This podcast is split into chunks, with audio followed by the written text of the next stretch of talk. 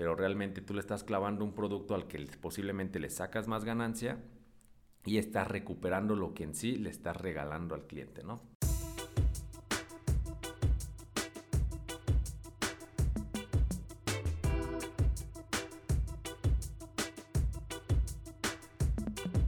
¿Qué pasa bandita? ¿Cómo están? Buenos días, tardes, noches, a la hora que me estén escuchando. Espero que estén de lujo. Como siempre, tardé un poquito más en sacar mi podcast, pero de verdad es porque ando un poco en chinga. Así que ténganme mucha paciencia, señores. Vamos a hablar de un tema chingón, un tema que se me antojó hablar el día de hoy porque ahorita lo estoy aplicando bastante en mis negocios. Estoy buscando estrategias, formas de aumentar mis ventas. Entonces creo que es un tema bastante interesante que el emprendedor día con día se enfrenta a este reto, ¿no? Claro, siempre y cuando no esté en su zona de confort y su, y su emprendimiento esté estancado, siempre buscamos cómo aumentar estas ventas.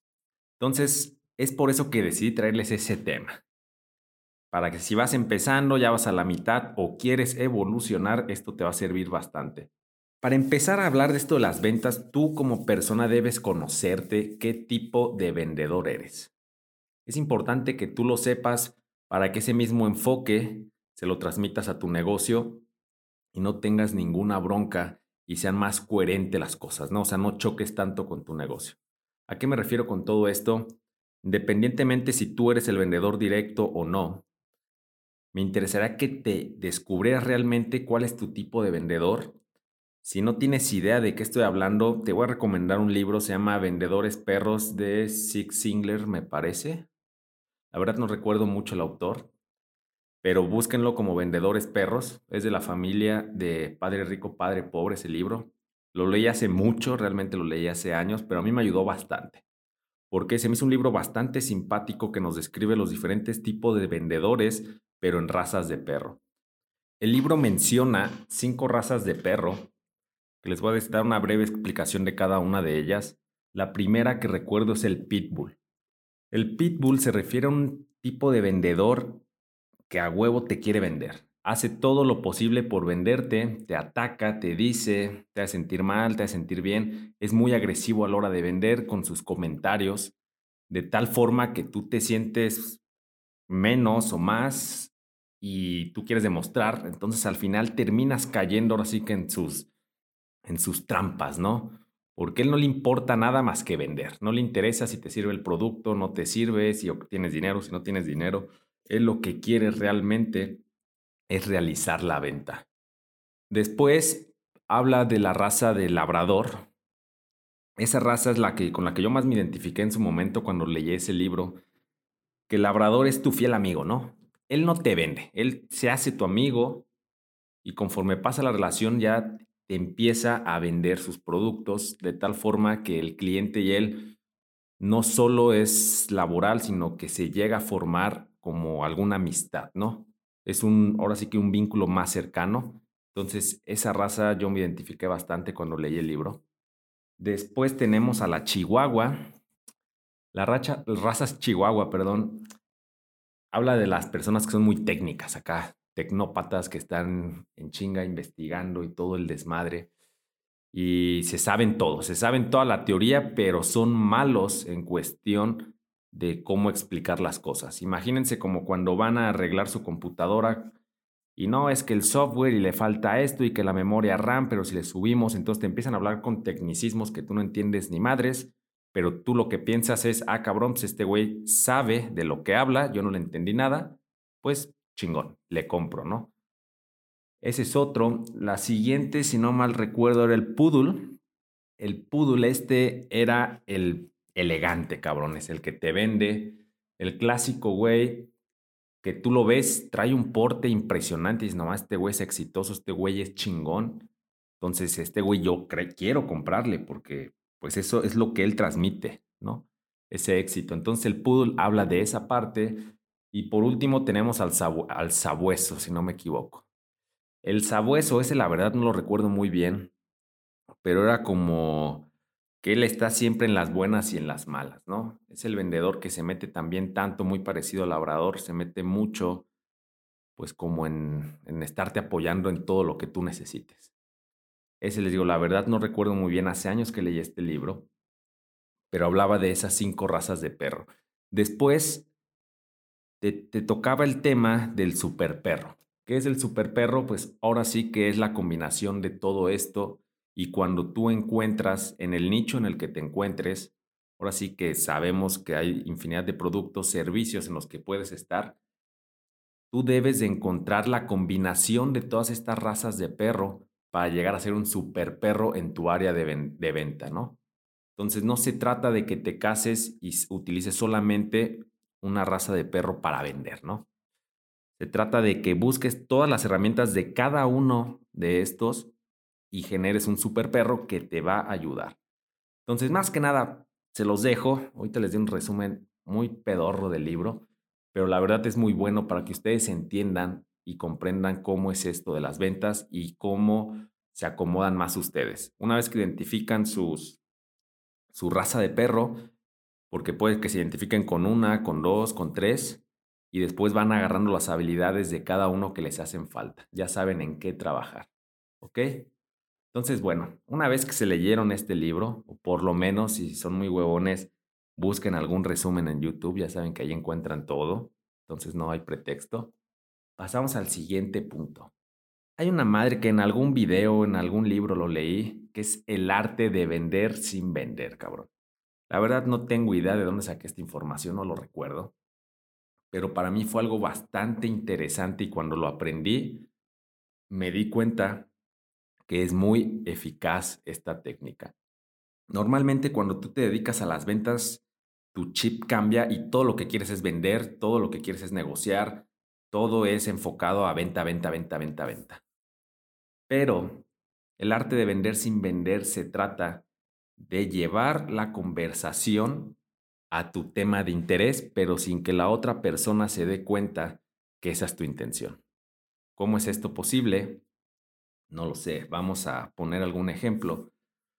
Tú llegas a una reunión familiar y tú estás vendiendo cualquier producto o servicio que quieras.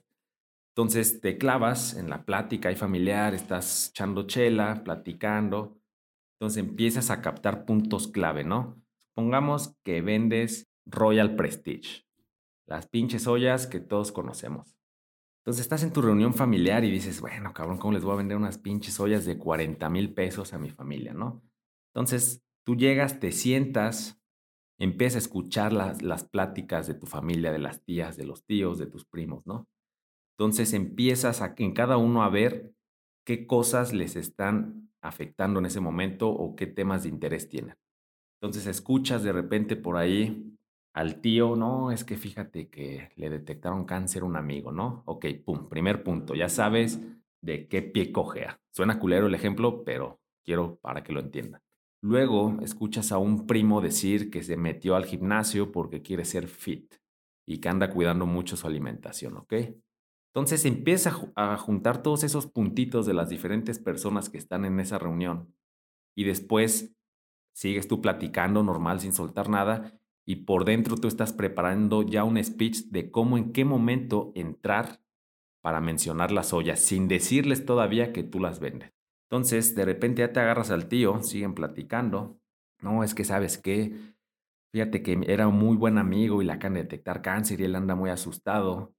Y en ese momento, no, tío, la verdad sí está gacho eso. Yo también tengo conocidos que sufren de eso, pero ¿qué crees? Fíjate que he estado viendo, investigando, un amigo me platicó de un producto que ayuda a, a, mejorar los nutrientes que entran a nuestro cuerpo. Bueno, ahí ya le inventan, no sé, nunca he vendido esas ollas, pero ya lo, lo llevas a decirle, ellos han estado utilizando este producto por esto y esto, estos son los beneficios, que la verdad suena bastante bien. Yo creo que es una inversión un poco costosa, pero al final vale la pena, ¿no? Yo creo que qué gacho terminar como tu amigo en esa parte. Todo esto es un ejemplo que me estoy inventando en estos momentos, pero tú conectaste el problema o el miedo de esa persona para tú poderle vender. Y claro, aquí quiero aclarar totalmente algo. No vendan mentiras, cabrones, sean honestos con el producto que están vendiendo y no se inventen chingaderas. Realmente sean honestos con eso. Entonces, al final, pum, el tío hace clic y, oye, no, pues sí, suena interesante. y tú sabes dónde las puedo conseguir y bueno, ahora sí ya le dices todo el desmadre que le tengas que decir. Y el ejemplo del primo es prácticamente lo mismo, pero lo enfocas en el deporte. No, pues sabías que tienes que consumir ciertas proteínas y estas pinches ollas te ayudan a esto, esto, esto. Entonces, el punto de este ejemplo es de que entiendan que no es llegar y ¿qué creen? Vendo ollas, cómprenme. ¿Por qué? Porque, porque me deben de comprar, deben de apoyarme, porque les va a ayudar a su salud. No, cabrón, tienes, cada persona tenemos un momento en el que somos vulnerables a comprar ciertos productos, cierto tipo de servicio, cierta ropa, etc. Entonces ustedes deben ver en qué momento de vulnerabilidad está la otra persona para que por ahí puedan, ahora sí, que introducirle la idea de comprar o consumir su producto o servicio. Entonces quítense la desesperación de vender, vender, vender. Y si viven de sus ventas, yo les recomiendo esto, es un poco más lento, pero es más fructífero a la larga. Entonces, dominen este arte de vender sin vender. No es fácil, al principio cuesta trabajo, pero conforme más lo practican van a ver que más sencillo se va haciendo. Después vamos a hablar de unas estrategias, algunas estrategias que yo he estado aplicando también últimamente en, mis negocios, que es algo del día a día. Em, la primera estrategia que aquí tengo anotada, armar paquetes. Esa es muy sencilla, les platico yo en mi ejemplo en las ferreterías. ¿Yo qué hice? Yo hice un manualito de un paquete para carpinteros, un paquete para mecánicos, un paquete para plomeros, un paquete para pintores, etcétera, etcétera.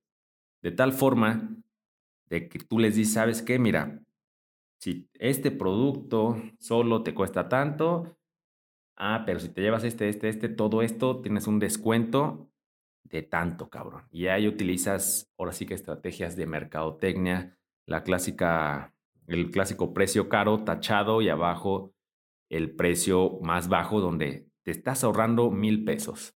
Entonces, esa es muy básica, armen los paquetes. Porque es muy común, acá por ejemplo en las ferreterías llegan y ya me da un apagador. Oiga, señor, pero para el apagador no va a necesitar cable. Ah, sí, también.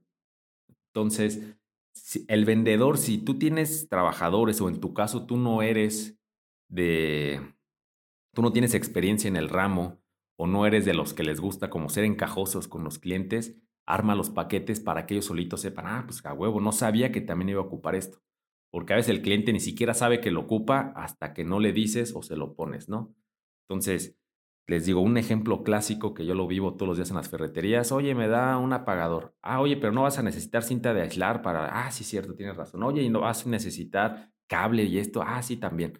Entonces, es mucha labor de venta. Mejor le facilito ese trabajo a mis trabajadores y se arman este tipo de paquetes. Sobre todo para los nuevos que no conocen el ramo. Entonces, ahí ayudas al cliente y ayudas a tus trabajadores o a ti mismo para optimizar tus ventas. Después, ofrecer producto o servicio secundario. Seguimos, manejo los mismos ejemplos que yo he usado. Acá en la escuela de natación, son las clases de natación y metí ahora sí que bebidas energéticas o juguitos para los niños, algún refresco, metí todo lo que es este, gorras, eh, gogles, chanclas, botes para el agua, etcétera, etcétera. Eso es agregar un producto o servicio secundario. Además también, no solo clases de natación, sino damos también clases de buceo. Entonces, son cosas que van de la mano. Tu nicho ya lo tienes y ese nicho posiblemente si tú detectas que ya te consumen cierto servicio, ah, bueno, pues ya sabes que igual pueden necesitar de otro servicio.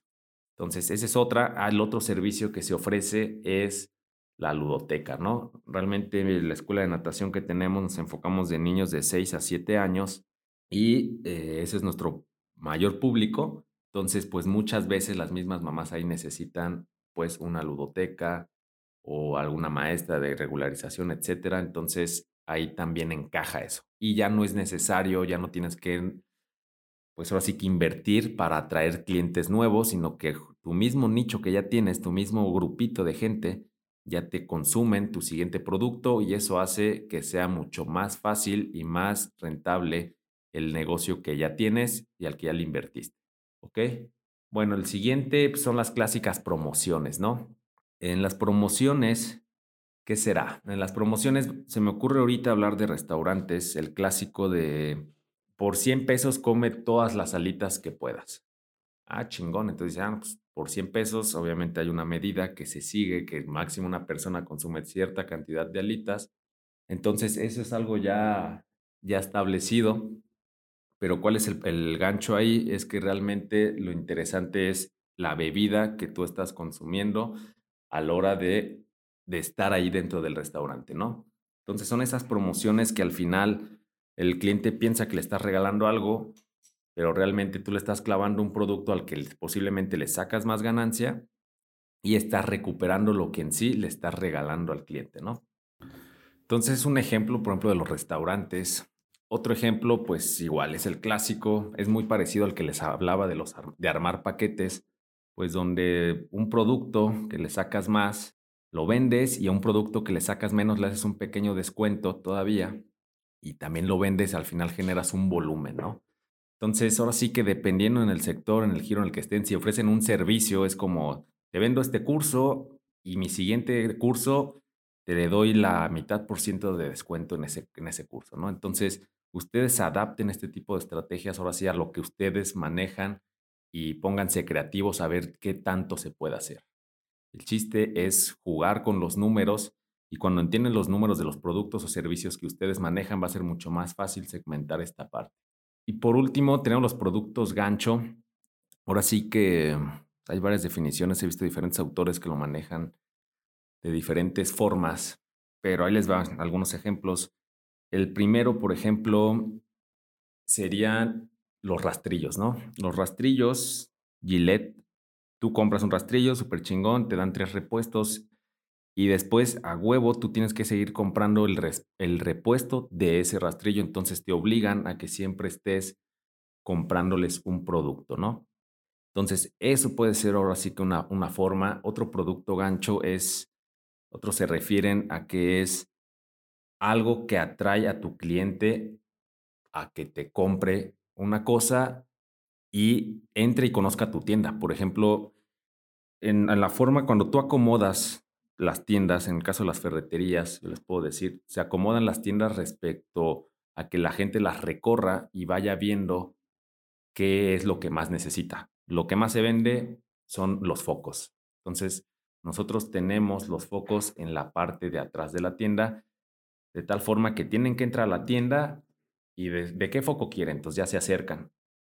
Entonces ya sabemos que es un producto que la gente busca mucho.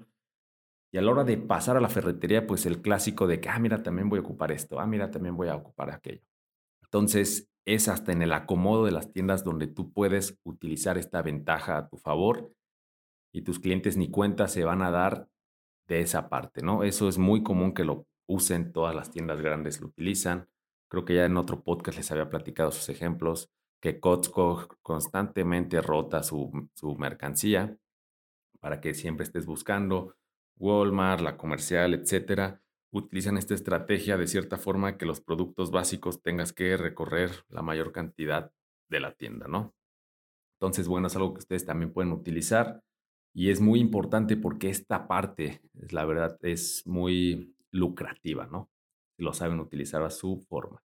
Ok, otra cosa importante que yo siempre les digo a mis conocidos es no conozcan solamente su producto, sino conozcan los temas alrededor de su producto, para que ustedes puedan entrar de forma muy natural a vender sin vender, que es lo que hablábamos hace rato. ¿Y a qué me refiero con esto? En el ejemplo que les puse de las pinches ollas es, si tú ya sabes que las ollas te dan salud, te ayudan a tener un buen cuerpo, te ayudan a tener una mejor imagen, a prevenir enfermedades, entonces todos esos subtemas que, que van alrededor del producto o servicio que ofrecen, conózcanlos. No solo se claven en, los, en las cosas técnicas del producto que manejan, sino conozcan todo el ambiente en el que se mueven de tal forma que así va a ser más fácil que tú vendas de forma natural y no forzada, porque a nadie nos gusta que nos vendan, es ustedes mismos lo deben de saber, nos cagan los vendedores, ya también les he mencionado que los vendedores son de los peores vistos, después del político creo que está el vendedor, entonces son datos reales que si ustedes entienden y saben, se dan cuenta que es importante que le vendan a la gente sin que se den cuenta que le están vendiendo. Entonces siempre infórmense de todos los temas, productos, servicios, noticias, novedades, tecnología relacionado a lo que ustedes están ofreciendo. Esto de verdad les va a hacer mucho más fácil la venta y al final hasta su cliente se va a ir contento de haberles comprado el producto o adquirido su servicio.